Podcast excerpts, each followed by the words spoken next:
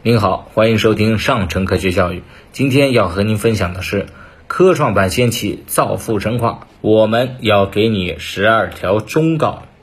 科创板啊，中国的纳斯达克扩大融资规模，刺激科技创新。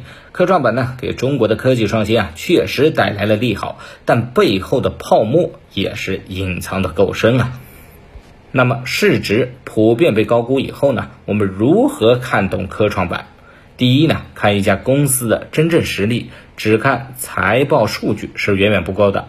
科技企业的长期价值并不与眼前的业绩相关，而是与科技实力直接相关。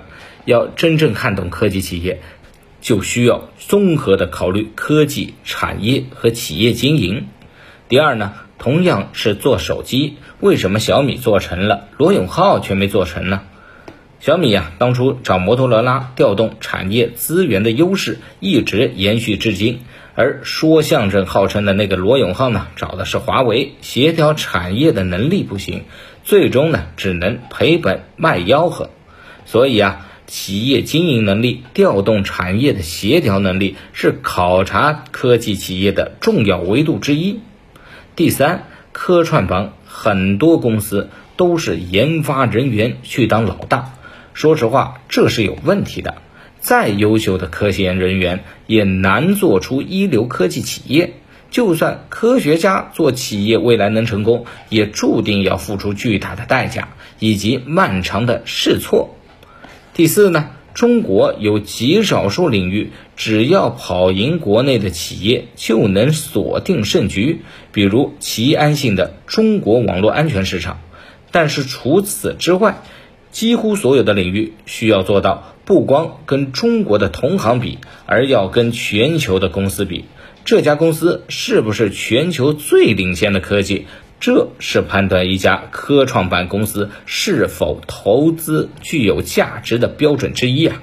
说完了第一部分的四个标准，我们来说第二部分：芯片被美国卡脖子很难受，中国要如何抓住新兴产业的机会呢？这个呢，就涉及到了第五条建议：人工智能芯片产业的关键是协调产业各方跟你一起来搞，深度协作，直到开发出真正的应用来。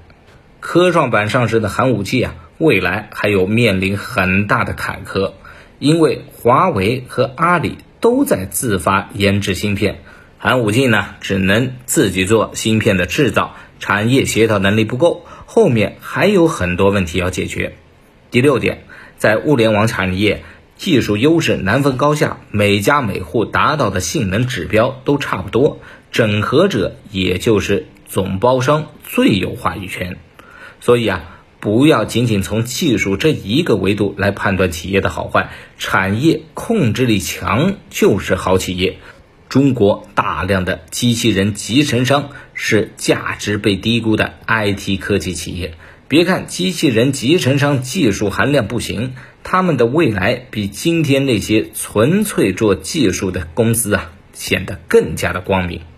好了，今天的节目就到这儿，其他六条建议我们将在下集与您分享。